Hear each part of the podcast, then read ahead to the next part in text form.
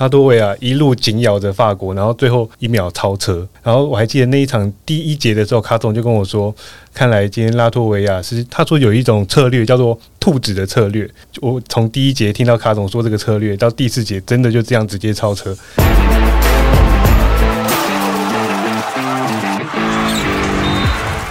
话题人物对号入座，坐哪里？球场第一排，嘿嘿。好，现在刚好呢是世界杯打得如火如荼，那大家的讨论也很多啊，呃，很多讨论说啊，日本打得怎么样啊？又要画漫画了。亚洲球队打得怎么样啊？可是呢，其实看到世界杯，往往会关注的，哈，就是以主流来讲，观点会是看看美国的篮球怎么跟其他国家，还有到底谁可以欧美的可以可不可以挑战美国霸业？欧洲的国家来跟美国的对抗，每次都是那个世界杯的看点话题之一。那我们这一次呢，请到的是桃园普。领航员的数据分析师科幻为寇，大家好，我是领航员的数据分析师寇。好，那为什么会找他呢？因为呢。寇呢，其实跟卡米诺斯教练呢一起到了雅加达，印尼雅加达，因为这次世界杯其实分三个地方在打嘛。那有一站就是在印尼的雅加达。那寇呢跟卡米诺斯一起到了雅加达去看世界杯，而且呢，他不只是去观赛而已哦，他们还跟西班牙的国家队有很深入的一些交流。那主要因为大家都知道卡米诺斯是西班牙籍的教练嘛，所以也寇也利用这次机会跟卡米诺斯一起有跟西班牙国家队的教练团跟球员，包括有看他们练球。然后看他们比赛，我们想知道的事情是，除了我们都知道卡米诺斯是西班牙籍这个原因以外，还有没有什么机缘是促成这一次的旅行？其实就是那时候卡总他跟我说，他有认识到呃西班牙国家队的助理教练，他们是很好的朋友。之前在日本就有呃是很好的朋友的，那后来他卡总就问我说，他有这个机会看这次的世界杯，然后问我说要不要一起去，但是他问题是他要出发前的两天，他才跟我说有这个机会，然后我那时候临时成型，对，超级临时，我想说哇，每天那么多事情，可是这又是一个非常难得的机会，可以出国进修，然后尤其是你看到现在西班牙国家队这个世界的强权这么近距离的看。然后我想说，就算自费，我也是一定要跑过去，然后把事情所有都排开，排除万难。Last minute，最后时间才订机票，没错。然后，可是就当我跟球队报告、跟球队报备的时候，球队就说，呃，很阿萨利，就说可以帮我赞助一部分的费用。所以，我也其实非常感谢领航员给我这个机会，来回进车钱。你说一部分机票，机票来回进车钱，那就没意思了。不是，他们已经在桃园了，桃园离桃园机场又很近，所以赞助起来没感觉。那是，那是，那是。也还是非常感谢球队了。哎，所以那个跟卡米诺是这样，那还好是去印尼，那没有签证的问题。要不然你办完签证，那小组赛打完，哎，去日本也没有签证的问题啊。我没有，那时候我直接，因为还是要落地签或者上网登记。我那天出发前，我直接这个晚上没有睡，在看行程，然后做网络上的签证。哎，那你们那个行程到底是怎么样的安排？你去大概去几天？其实我出发前我根本不知道行程是怎么安排，因为实在太临时了。所以我当下到的时候，我才跟卡总说：“卡总，我到机场，然后我们等下要干嘛？等下干嘛？”然后我也没想到说真的可以跟西班牙国家队有这么近距离的接触。他直接就把我们带到，因为他们隔两天就要比正式的开幕，然后比赛了。然后他们的练球，基本上我们就是一直在跟着在旁边看。唯一他们进休息室讨论的时候，其实我们是没有看的啦。但是在练球赛前的投篮，我们其实都在旁边的。哎，那其实因为我们看到那个像美国队啊，就是出来的一些影片，他们赛前在比如说练球的时候，他们都好像很欢乐一样。那西班牙队练球，就是欧洲球队练球也这么欢乐吗？其实我觉得他看他们练球一个很特别的点，就是他们球队年年纪的分布其实非常的广。最年轻的有十九岁的一个控球，然后最老的是大家应该也很熟悉的叫 Rudy Fernandez，他已经三十八岁还在打。他看他们练球的氛围是反而是你。直接看你不会觉得说他们的年龄年纪差有那么大，他们的互动其实都像是一般的朋友一样，就算差了十九岁，年轻的还是很敢跟老的开开一些玩笑。这个我们这个我们就有点不太一样了，这个我们就有点不太一样。我们还是比较拘谨一点，就是那个辈分上面。对，我记得还有一球，他们就是练球练头，然后有人就把球。投篮框之前就把它拍掉，然后他们就为了这件事情就吵了五分钟，讨论那个到底是不是一个勾天顶，是不是一个进攻干扰。十九岁跟三十八岁在那边吵吵五分钟，很西班牙哎，这很西班牙。整个就是呃团队篮球，然后非常的融洽。嗯，你看他们练球，但是就大家都讲说，就是西班牙无敌舰队嘛，然后他们在战术上面，他们也会让你们看到他们在就是练球、练战术这些东西吗？还是因为比如说有人来看，他们就会刻意的比较保留一点？这就是让我很压抑的地方，因为呃，我们进去，他们其实非常的开明，他们战术全部都练给我们看，然后甚至没有跟我们说什么时候。不能拍照，什么时候不能录影？那但是我自己当然也很识相，他们在练战术，我不可能把手机拿出来拍。那只有他们在投篮的时候，我可能拍几张照片这样。那比较让我压抑的是，他们呃，我们一般可能会以为西班牙国家队像这种很成熟体系的球队，他们战术不多，都是只要是呃体系为主。但是呃，我跟他们看他们练球，他们助理教练甚甚至助理教练甚至直接拿他们的战术本给我们看，战术其实非常非常多。二十几个、三十几个都有，然后每一个战术都是应用到不同的情况。他们会练什么时候该做什么事，该打什么战术，你要用谁去打，这都是他们有做好准备的。哎，那我很好奇，那你说他们二十几个、三十几个战术，他们是你他们你这样看起来，他们是每个人都有记得住这个战术怎么跑吗？这就是我感到压抑的另外一个点，因为他们到赛前的前一天。战术还是会跑错，对，其实跟一般国家队很合理啦。但是不同的点是，他们因为其实每个人他们都很聪明，而且经验很好、很成熟，他们不会说因为跑错就就卡住下来啊。对他们知道机会点是什么，OK，然后他们就会继续跑下去。那其实你看不你不仔细看，你看不出来是跑错。就很顺的这样，起手式只要有弄出来，就是七七八八，就那个样子就很像了，应该是这种感觉。对，因为他们知道要攻击什么机会点，但你没有完全照着跑，我懂，我懂，我懂。下去，后面就 freestyle，前面先开个场，然后后面你那个节奏那个 flow 出来之后，后面其实就 怎么 rap 就都。因为因为我主要是听过，就是像这种。有，比如说欧洲啊，或者是美国这些球队啊，他们就是每一套战术有好几个不同的机会点，所以他们就会在这战术里面，你就会知道。所以可能你跑错战术是失去第一个机会点，或是第二个机会点，可是你其他机会点你还是看得到，所以你等于是退而求其次，说哦，那我可能就给到第二个机会点。但我但我我认为扣的意思是说，他虽然会跑错，但是他他们球员因为很有天分，而且对解读的能力非常好，所以他可以将错就错，就好没关系，我跑错。但是如果我按照这个脉络，因为进攻时间是有限制的，不可能说好，我们再来一次哦。我们再不可能，这个时候跑下去跑下去了。比如说我要跑往往东跑，不小心跑跑跑往西跑，那怎么办呢？那我往这边，那现在线下我可以做最好的选择什么？他们就往那个方向去发展。对，那因为其实我去，他们其全部都是讲西班牙文，那我不不会西班牙文，我只会英文，所以反而有点有趣的是，卡总好像就变成我的翻译一样。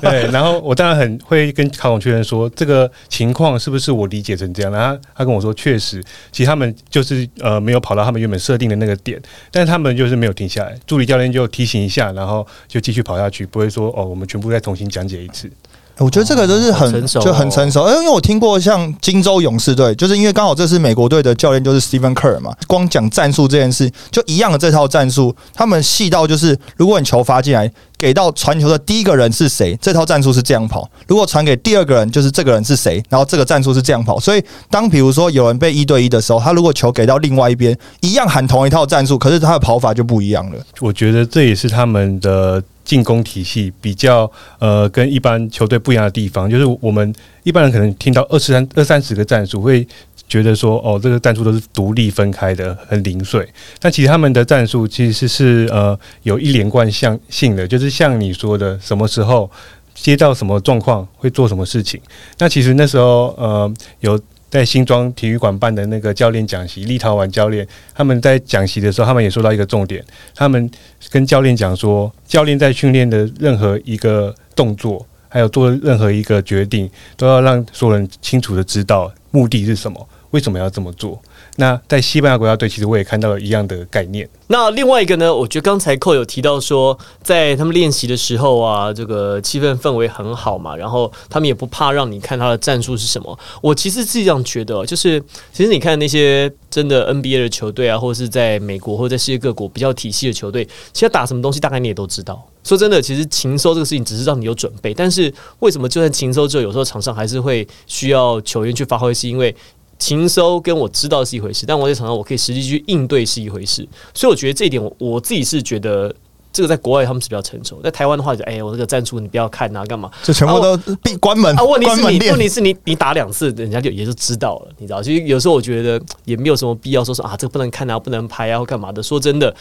你真的是要挑战世界的球队，这些东西其实就是谈在同谈谈在阳光下阳光下，因为这个东西都要给大家检视的，所以我觉得能力是在于说我。对方有什么出什么招，我用什么招可以快速的见招拆招，比反应的时间，我觉得是胜负的关键。那再来，你觉得在这你去他们看他们练球啊，包括他们的氛围啊，他们有没有什么你觉得印象很深刻，或者是跟在台湾你看到东西不太一样的？这次我看到一个点，是因为虽然我不是像卡总这样，平常都有在关注欧洲篮球的联赛，呃，平常也只可能只是每年暑假的时候大概看一下国际赛、世界杯这样。那我会看到说，以前西班牙队大家都知道有嘎索兄弟。在正中，那时候他们的打的战术跟现在打的战术其实是有一些不一样的。也就是说，他们的教练团有因应呃世界的趋势以及他有的阵容去做一些战术的变化，但是他不会说整个大改，不会，他就是可能起手是有点不一样，或是依据你的阵容从不一样的发动点去发动，但是他的核心概念还有他团队的整个风格其实是。类似的，不会说这个教练他会的就只有这一套，那他整个教练是其实是一直在进步的。诶，那如果像比如说，因为这是国际赛嘛，那大家要准备比赛之前，就是像你刚刚讲，就是大家也是都把它摊开来嘛。那他们要怎么去准备每一场的比赛？因为其实像这种国际赛、世界杯啊，它比赛跟比赛接得很近嘛。那你呃，可能越到后面，比如说十六强、八强啊那种比赛，你要准备怎么准备你的就是 game plan？你有看到就是西班牙队他们是怎么去准备的吗？在练球之外，卡总有约到。西班牙国家队的助理教练就是他的好友，然后跟我们就是一起讨论，他有直接跟我介绍说他是怎么去准备这个 game plan。那这个在介绍的过程中，我就发现他说的这个 game plan 跟我其实原本以前认知的有点不一样。他们准备的细节跟他们的着重的点，跟我以前想的其实不太一样。以前我我们可能如果没有 game plan 的话，就是练球。就去打。那在台湾，我学到的，一般来说，game plan 可能就是一张纸。这场比赛，因为因为这个对手的不同，我们需要做什么特别的策略，不同的阴影。我举个例子，你的意思是不是说，比如说，好，这队射手很多，好，我们这队，我们一开始我们就先踩住他们的外线，然后再回防射要快。那比如说对到林书豪的时候，可能外面先夹上来，或者是可能再多一点，就是比如说林书豪的右边会挡一个 pick and roll，然后你要是这个意思准备上来等等。我以前觉得。Game plan 大概就是这样啊，但是跟他讨论过，我才发现，他们除了这个基本的这个 plan 之外，他们其实还有很多的 plan B、plan C、plan D，就是你遇到不同的情况，你在赛中你可以做什么不一样的应对。然后这个应对会着重在主要是三个点上，一个就是调度，一个是你战术你可以打什么，一个就是你的防守策略你可以怎么改变。这三件事情，他们有其实不止一种。排列组合，对他们有不不同不不止一种的排列组合，那是因应球赛不同的情况，他们会去讨论要用哪一个 plan，其实就是有点从一张平面的纸变成一个有点像树状图的概念。这个非常，这个其实是非常非常美式，还是非常西方篮球的思维哦。我我我觉得这样，就是我我自己觉得台湾。少数的职业队教练让我会觉得他在比赛前的时候准备很好，因为光靠我在场上，我们看他们在调度换人喊暂停的时机，好，我们就 OK，今天这个球队是准备好的。但我必须老实说，大部分的。我觉得大概一半吧，一半的比例啊，一半一半以上比例的球队，我觉得教练来的时候其实是没有准备好的，这都觉得临场来看。对，哎，我我我说的这个这个一半不是指 plus，不止单指 plus l e 哦，是指全部哈，plus l e T one 或者是 SBO，就我有看到，甚至到基层，基层的那就先不提，我们先讲职业层。哦，职业队，我觉得大概有一半一一半以上的教练的比例，他是我觉得他是没有准备好来的，他可能就是哦，我练好，我今天我今天可能知道说，哎，我的球员。有练的谁最？呃，有扣你最近状况好，Henry 你最近你有点伤势，我的掌握度大概到这边。然后呢，他的情收的他可能也知道说，OK，对方今天谁特别准，他们可能会打什么战术，就是以球员的特性为主了。但是他们，我自己老实讲，真正有在做，比如说，好，如果怎么样怎么样，若 A 则 B，若 B 则 C，若 C 则 A，就因为怎么样怎么样怎么样，我们要怎么样呢？我觉得非常少。但是其实你记不记得我们在美国这种职业运动，包含足球、篮球、棒球的，stick to a game plan。台湾没有很少听到这句话，我们就是执行我们的 game plan。他们的他们的概念是这样子：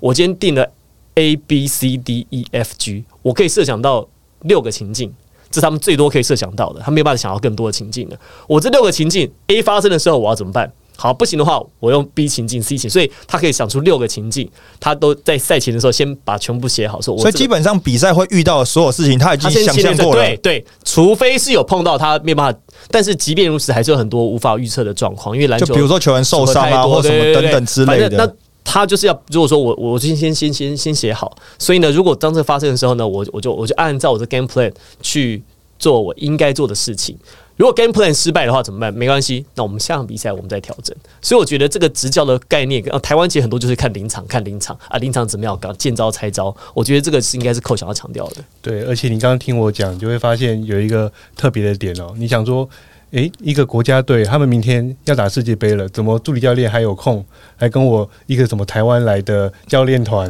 出去讨论，还跟我讨论这个事情？而且他们练球的时候气氛都那么轻松。那其实那个助理教练还有就有跟我们提到说，因为他们西班牙总教练 Scarolio 他们的想法就是说，希望能把一切的准备在布局在呃桌子上。就是安排一些策略的时候，其实都已经准备好，所以他们到练习的时候其实是很轻松，因为他们其实早就准备好了。大考大玩，小考小玩了。就明天要期末考，哎、还有一周，我们去打球，这样。就是你已经准备好了之后，你就不要再花时间瞎操心我们去。打球这样，然后啊，不用念了，别没事没事，不用念，就成我考第一名。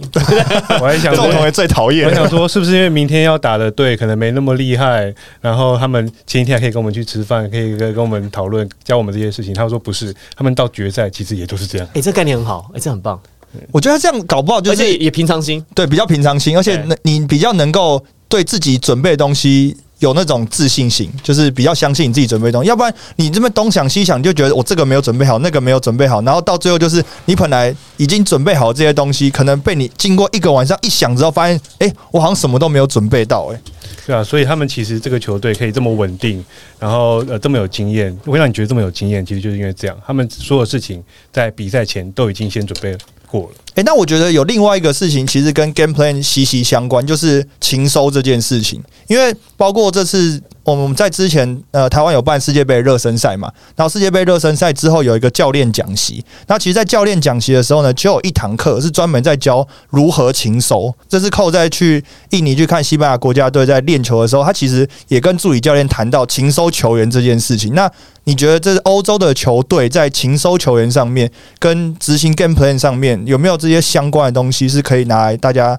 参考参考的？在呃立陶宛教练的讲习那时候，他讲的比较是说，你教教练们，你遇到不同的情况，进攻想要做什么事情，然后他的主力球员是什么时候，你防守可以怎么去防守，他主要教我们是方式。那我们在跟西班牙国家队的教练讨论的时候，他们告诉我们的是，他们告诉球员资讯是。告诉球员什么资讯，告诉球员哪些要注意的点，因为我觉得这个对我们来讲，教练来讲是很重要的。我刚刚说的 game plan，game plan 其实你可以做的很复杂很厚，但那个是教练看的，教练要准备的。可是你给球员的资讯不可以这么多，因为球员要比赛，你不可以不可能让他脑中 overloading，对知道那么多事情。你今天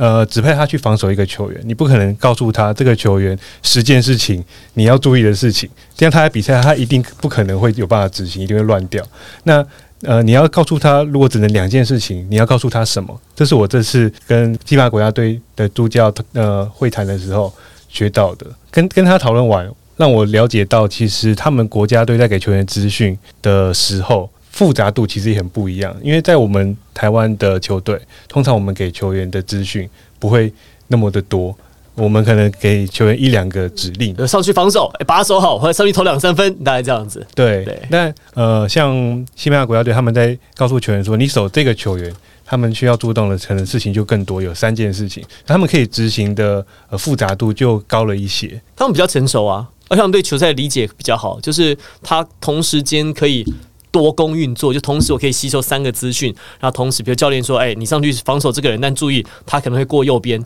然后另外呢，他的那个什么，比如说呃呃欧洲部可能是他的强项，然后另外他可能在背挡的时候，他特别会找掩护什么之类的，他可能会，我我觉得你的意思可能应该是这样子吧，对，就是我们在台湾可能就告诉这个球员说，诶，你今天守这个对手，他就是左边或右边。但西班牙国家队他们是告诉球员说，这个对手你扑上去的时候，第一个他投篮的威胁性是如何？那如果你要让他切，你要让他切哪一边？那他运球后，他又会去做什么动作？就等于说层次就更复杂了一我、点。那禽兽做的很足哎、对，那他们一开始一定是准备的最复杂，然后越接近比赛，时候给球员的资讯就是越精简，然后越简单。越清楚。对，啊，跟滤网一样。那其实我也觉得说，为什么大家常常都会说球员跟教练团是相辅相成？因为今天假如你的球员如果足够成熟，你能够接受跟执行的东西越多的时候，我们教练可以跟你讲的东西才会越多。这也是我觉得为什么西班牙国家队他们看起来深度那么够的原因。可是球员的深度要够，这个本身就有一定的难度在啊。就是你，如果你从基层上来，然后你的球员养成，他就没有赋予他这么，他都还是接受指令做事情。其实你到了上了就是最到最高层级，你还是很难期望他说哦，他突然间就可以开窍。像每个人像林志杰、像蔡文成、像像郑文鼎，可以解读那么多事情。我觉得这个难度是高的。所以这就为什么球员的软体的养成这么重要。那他们在国家队里面，他们每年像很多老将，他们已经打好几年了，他们其实大家也都知道，因为他们总教练也没有换嘛，他们呃在球队中基本的事情要做什么事情，这些其实已经不用经过思考了。那你要让他们做的事情，就只是每一场比赛你勤收特别的点，这样你可以做的事情，当然就是可以层层的叠加上去，越来越多。我觉得扣讲得很好诶、软体的养成，以前我都我以前我有这个概念，但是我觉得你用一个非常精准的形容，硬体的养成跟软体的养成。台湾其实不只是篮球啊，我觉得其他的各项运动，大家仔细想，它包含我们的整个教育啊，我们的整个社会的氛围，我们都太强调硬体看得到的东西，我们太强调硬体的养成。在篮球场上，硬体的养成是什么？就是身高、体型啊，运动能力，看得到的运球，哦，速度快不快，技巧投篮准不准，好，这个都是硬体。但我觉得寇刚刚讲好，软体的养成其实一直都很缺乏了。我要怎么样去做瞬间的判断？我要怎么样在场上有更好的贡献？除了我技术之外，我没办法去帮助我队友多做一些事情。然后我解读的能比解读能力，甚至我在板凳席上有没有办法靠我的观察去做一些贡献？我觉得软体的这个部分哈，软体养成我们在台湾篮球是非常非常非常缺乏，几近于零。但是我们很强调硬体，所以我觉得现在有一个失比较有失衡的状况是这样子。像我跟的卡总的球队一年，我常常也跟他讨论一些，像我们最近常常看琼斯杯，还有台湾呃国家队的国际赛。那我们今天有讨论到卡总他的想法是说，他觉得哦，我们想要打快才能赢各国强权。其实打快之前，其实有很多事情要做，就是例如说球员的判断，还有我们要怎么在打快的同时，能做出最好、最有效率的出手。我他们他觉得这个才是他一直想要带给球队，然后他想。他觉得我们应该走的方向。哎、我跟他想法一样，还是我帮他打球，有没有有没有兴趣？我虽然四十几岁，但是啊、还是可以嘛，打打个长青组这样。呃我们缺一个射手，可以啊。文员杯哦，你说报文员杯之类是李文员杯，哎、我我我说定点头我还行啊，对。那是那是那那是。是好哎、那我我扣我我问一下，刚才讲到他们的团队哈，然后非常球员很成熟，他们年纪的分布很大，有老将。Rudy Fernandez，我没有印记错的话，零七零八年的时候他在 Portland，他在波特兰拓荒者队，那时候打火箭队，我记得把阿泰耍的团团转，因为那时候我是火箭队的球迷，我到现在都还记得。没想到现在可以这么近距他还在打、看啊，他打球，还在打、啊，哇塞，老妖怪系列啊。对啊，那时候西班牙大名单公布出来的时候，就是 Rudy Fernandez 还在正中的时候，大家就觉得哇，就是他怎么会还在正中？因为西班牙还每年都出产了这么多很优秀的人才，那包括像 U 十九在世青的时候，他们也拿到很好的成绩啊，每年都有那么多人才，为什么 Rudy Fernandez 还可以一直在打国家队？三十八岁，他当年到美国的时候呢，其实才二十出头。呃，一开始在拓荒者，然后后来呢，对，拓荒者他拓荒者嘛，对我因为我记得我 Fantasy 还用过他一阵子，蛮好用的。对啊，那后来他在 NBA 结束之后，他就毅然决然回到欧洲打球啊，那他就一直在欧洲待在欧洲嘛，所以他其实也是一个在欧洲篮坛数一数二的指标人物。他零八年、呃零八、零九、一零这三个球季在波特兰，然后在二零一一到二零一二呢去了 Denver 啊，丹佛金块队。但他第一年打的最好，然后他是那种在板凳上面算是效率很高，那命中率在 NBA 其实并没有太理想，可是他的打法其实蛮活的，蛮多元的。而且那时候你讲零八年的时候，我印象最深刻会认识 Rudy Fernandez Fernandez 是在零八年北京奥运的时候，因为那那场那年的那个篮球的冠军赛就是美国跟西班牙打，然后前三节打完了，西班牙还小小领先，当然那个 Ricky Rubio 那时候只要一进国家是一进国家队就会变成超级金童，他只要一回到国家队这个体系，他就如鱼得水。然后另外一个就是 Rudy Fernandez，哎、而且他们很选蛮多老将啊，Sergio U 也在，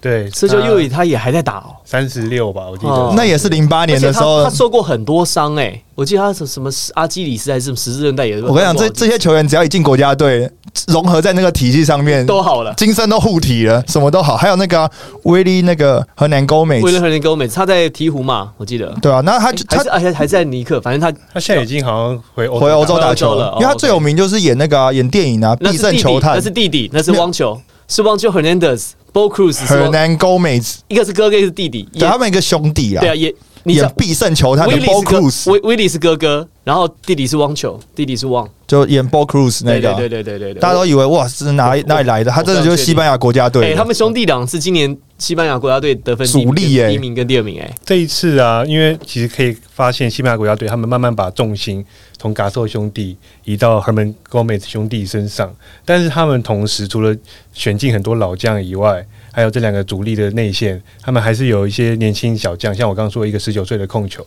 其实打得很好，还有一个现在在 NBA 灰熊队，他们应该是唯一一个还在 NBA 打球的，他叫阿达玛。然后这个阿达玛球员，我呃有一个有趣的小事情。那那次我们在场边看西班牙打象牙海岸的时候，然后那场阿达玛他打的不是太好，然后我正要跟卡总说这场阿达玛打的，然后我还没讲完的时候，卡总就说小心他爸爸在前面，就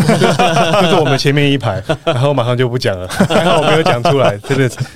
我从来没有这么紧张过阿。德玛在灰熊是内线呢、我我记得在那个 J J J 就是 Jaren Jackson Jr. 受伤的时候，他都是打他打他的位置打先发，然后算是还蛮扎实的一名球员。而且我看一下，哇，西班牙的这些球员好多，Victor Clever 还打，Clever 过去也打过 NBA 呢，他就是比较扎实的前锋。嗯，然后 Garuba 我记得好像也是的，呃，也是 NBA 球员嘛。卡鲁巴好像要出发世界杯前刚被 NBA 裁掉，哦，他本来我记得就是有经验，他本来好像是在火箭吧，还是在在哪里？我记得他是中锋。好像要被交易到雷霆，然后又被裁被卡掉。哦，OK，所以他们其实有蛮多那种在 NBA 边缘的球员，可是组合在一起，其实一进国家队就变超强了啊。对，其实跟 NBA 打起来还是可以五五开呢。吼，这那就是我觉得他不是就是两种完全截然不同风格的球队在做一个对抗嘛。就是大家都讲说美国队就不管是不是梦幻队出来，那你看美国队就是停得很劲爆，然后呢有很多的大量的投射，然后 NBA 的风格基本上都可以完全投射在美国队的身上。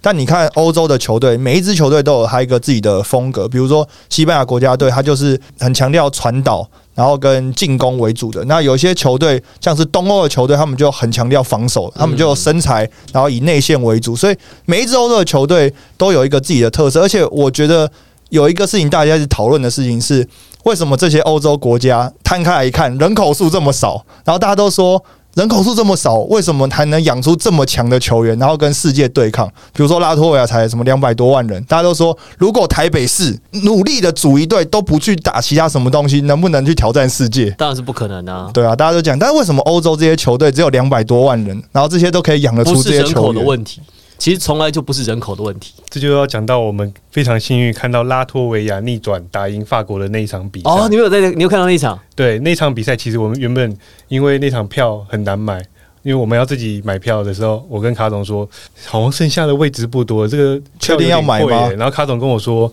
不一定一定要去看了，因为真的票有点贵。我我就说不行，我都来了，我一定要去。然后还好我的坚持是对的，因为那场非常的精彩，拉脱维亚一路紧咬着法国，然后最后一秒超车。然后我还记得那一场第一节的时候，卡总就跟我说，看来今天拉脱维亚是他他说有一种策略叫做兔子的策略，你一直就是跟着后面，在最后一一一秒的时候，你再超车，再跳过去。他说这个叫兔子策略。我从第一节听到卡总说这个策略，到第四节真的就这样直接超车，那一场真的非常的精彩。这感觉上就好像是在跑马拉松的时候，一直跟车跟着领跑后面那个，让他来帮你挡风，然后去彼此去消耗彼此的意志，然后在最后骑脚踏车也会嘛，破风子那时候他就你就最后一刻超过去，对对对，然后我也有跟卡总讨论到说，为什么拉脱维亚明明才两百万人口，那他这次也有来呃打热台湾打热身赛，然后办讲习会嘛？那当然我们有讨论到几个为什么他们可以还能赢欧洲强学的一些点。那我们觉得，当然一个是除了身高，其实那个国家的人版就是人种是出产常人呐、啊，高的。我们那天在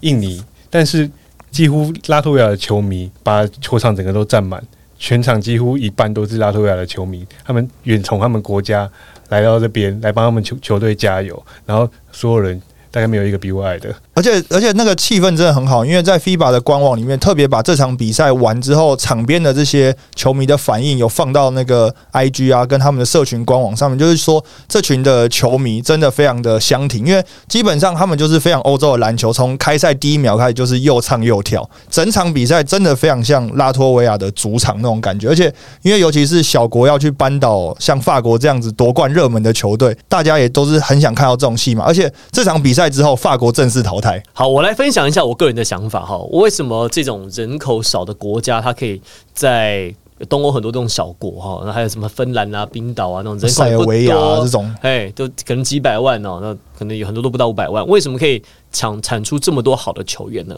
我自己认为是这些国家他们在呃篮球的方针上面，他们非常清楚。我今天如果像像东欧什么，东欧他们的身材高，所以呢，你你不会看到他们的球员想要练像凯瑞 Irving 这样哇，很多胯下运球啊，很多有的没的，非常灵活。没有，他们就是全扎部扎实实。全部从高位 high post 发动战术，所以他们常人通通都会传球。从以前最早最早 Sabonis 时代到现在 Yokich，他们的常人都会传球，而且扎实，不怕碰撞。他们就发挥他们极大化的优势。所以呢，黑人擅长的什么？擅长是全场跑动、全场转换。你看东欧的球队极少打转换，他们强项是在什么？半场的阵地战，特别从高位 high post 发动战术。因为我在那个地方我有优势，我极大化我的优势。西班牙呢，他们的球员非常的灵活，而且他们头脑很好，很有创造力，所以他们他们打很多小组配合，他们喜欢打很多战术，因为他们可以打出很花俏、很流畅的球风，所以他们的球风就跟东欧不一样。日本是什么？你看日本他们的球风就是我们没有好的天分，所以呢，我们就靠彼此的帮忙。我们五个人的防守，让他感觉上好像是七个人在防守。我们在进攻方面呢，我们不做勉强的事情，我们每一次出手都要做最合理的选择。台湾就比较少这样子。我们我们比较可惜的地方就是，我们一直看美国，我们就啊，所以我们要选，我们永远要选什么？我们选的是选选天分高的球员，跳得高的球员。但是重点来了，你跳的在台湾跳得高，你去国外跳得高看。你你你你的跳的高是人，只是人家就是刚好起跳的高度是刚刚好而已，所以我们没有去极大化我们的优势。每一个国家每一个国家他们训练的时候，OK，我我的训练的方针，东欧球队就是他们以内线球员为主，然后外线很多射手，他们的外围球员，他们的内线球员把握度很高要可以投要可以投篮。但是你看，很少在在东欧出现那种非常非常好的控卫，或者是非常非常好的那种呃很华丽的那种二三号球、一二号球、二三号球员，东欧几乎没有出产侧翼嘛。在 NBA 当中，为什么？因为他们的侧翼活动能力比较慢，在 NBA 当中没有办法去生存，所以每一个国家每一个国家有他们极大化的优势。那我们的优势是什么？我们要自己去寻找。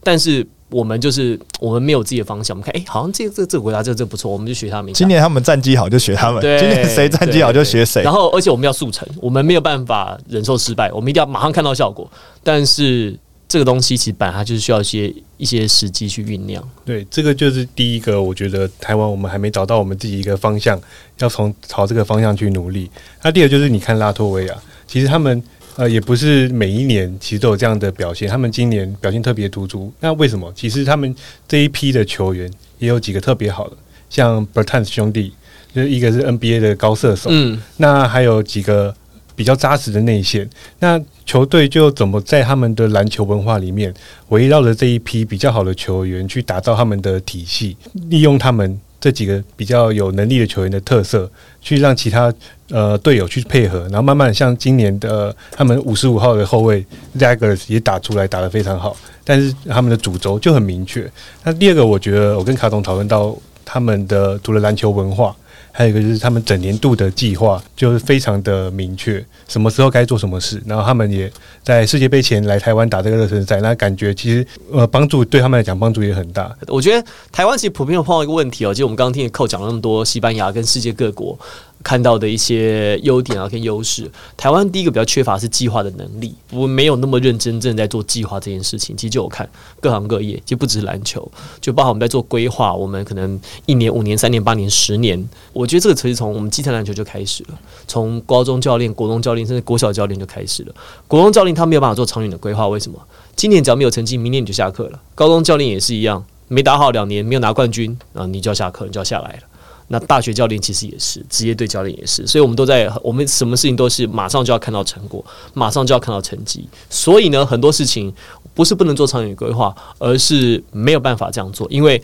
我如果做长远的规划，我可能要五年后、八年后才能看到成果。我就讲一个最好的例子，台积电，大家现在每个人都在享受台积电的果实，包含我自己家人以后在台积电上班的。我想说，包含我自己都在享受它的果实。好，没有没有没有，吓我一跳。好了，我们台台积电现在是世界前十大的科技厂嘛，哈。可是你看，台积电是台积电是什么时候开始的？是四十年前，四十年前播下的种子，到现在才会看到发酵。所以，我们现在做的事情不是影响到现在，我们现在做这些事情，在瞎忙的事情是四十三十四十年后看到看到效果，是影响到下一个 generation。我们现在开始要重新规划东西计划哈，快的话五年八年，慢的话十年才能看到成果。可是有没有人愿意这样做呢？有没有人 gas 这样做呢？那就要看。有没有真的这样的人可以跳出来整合？因为我想到两个例子，诶，就是刚虽然讲台积电，那另外一个大家应该最有感觉，就是因为今年日本队在世界杯表现的很好嘛，然后有很多热血的比赛嘛，那他其实这一批球员，他们回头会往前推，就是他们十年前，甚至在十七年前，在二零零二零零六年世界杯的时候，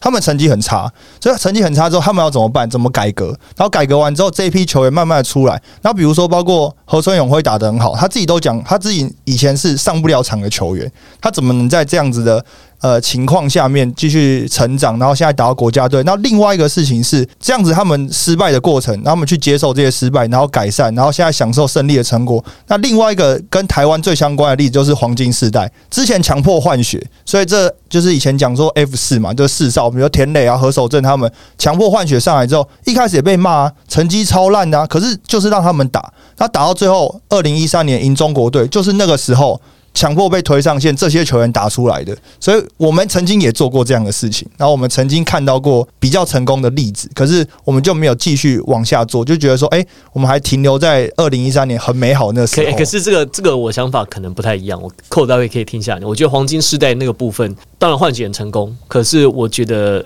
来的晚了一些。我说二零一三年才才打败中国亚锦赛拿到第四名，我觉得这个其实有点太晚。因为如果是更有系统性的系统性的计划，然后更有详细的规划的话，应该可以更早可以看到成果成绩。我觉得在那黄金时代那个时候都觉得啊换选成功，事实上是因为他们个人的天分很好，他们每个人那时候在场上的理解跟他们已经够成熟了，所以他们组在一起哦，他们自然而然是水到渠成发生。碰上那碰上那届刚好徐总徐哲教练又很会带，可是你说。他们在那个时候，很多都已经三十四岁、三十五岁了，三十二三岁也都有了。那有没有可能在更早点，在他们二二十七八岁的时候，他们十八岁就换血啦？那照理说，十年二十八岁应该也要看到成果了吧？那在最后呢，其实寇也要带来一些比较场面有趣的观察，看到一个比较有趣的判决哦，是在拉脱维亚跟法国的比赛里面。呃，这场比赛就是看法国打拉脱维亚，拉脱维亚后来是逆转嘛？那在第四节，其实拉脱维亚还。落后九分的时候，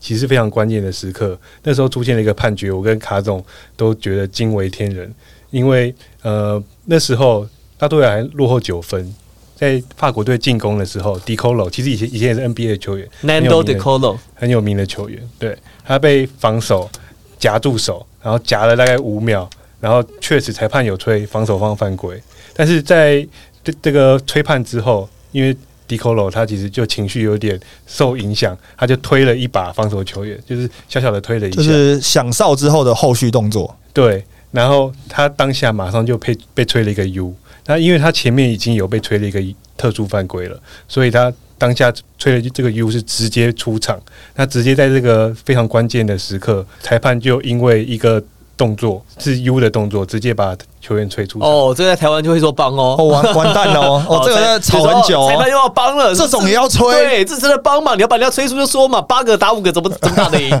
对，但是卡总说这才是正确的判决，因为裁判呃规则书里面其实有写的明确，你什么动作不应该做，你就是应该要吹。你确实他前面有假手，那。假手一般犯规，裁判当然要吹。那你后面做的那个后续的动作，一定也是要吹，不能因为前面发生了什么事，裁判就跟你说啊，因为你被夹了，所以他才会有这个动作。不行，你做了这件事情，就是该吹判的，就是要吹判。好了，这个扣是我们少数呢，在本届世界杯，而且是到雅加达看，还不知道在日本的很多不是不是在冲对，在去日去日本的蛮多的的不少，去冲绳的还不少，然后去雅加达的就就几乎扣吗？几乎没有，因为有有一些去菲律宾的，去雅加达的可能应该就是唯一你一人了，就是以我们在这个业界的人来讲，因为去菲律宾，卡董啦，我是跟卡总去因为，去菲律宾就是看美国队嘛。啊、对啊，然后去日本当然就是就是看日本队啊看日本队嘛啊。那去印尼的就确实少一点，对，除非像卡总这样有那种特殊的关系对，去跟西班牙国家队这样。我蛮不错的。人脉了，不要说关系啊，这人脉啊，人脉，人脉。错，我们这次想说，我们去看夏季联赛，我觉得已经很棒了，我就没想到你们更厉害，哇！这真正扎扎实实到一个国际殿堂、国际层级的比赛。从世界认识啊哦，就是跟世界学习啊。我也很感谢有这个机会啊，就是有这个进修，然后近距离去接触到的机会，让你整个大开眼界。好，我们希望在接下来的这个赛季，桃园璞园领航员，好，因为因为卡总跟你去了一趟之后，回来能够带来不一样的能量。真的注入哎西班牙的风格。顿时压力增加了不少。我看你在板凳席如果开始讲西班牙文就成功了，好了，我们谢谢寇，谢，谢谢谢我是王柏林，我是 Henry，我是寇，希望第一排，我们下集再见，拜拜拜。拜。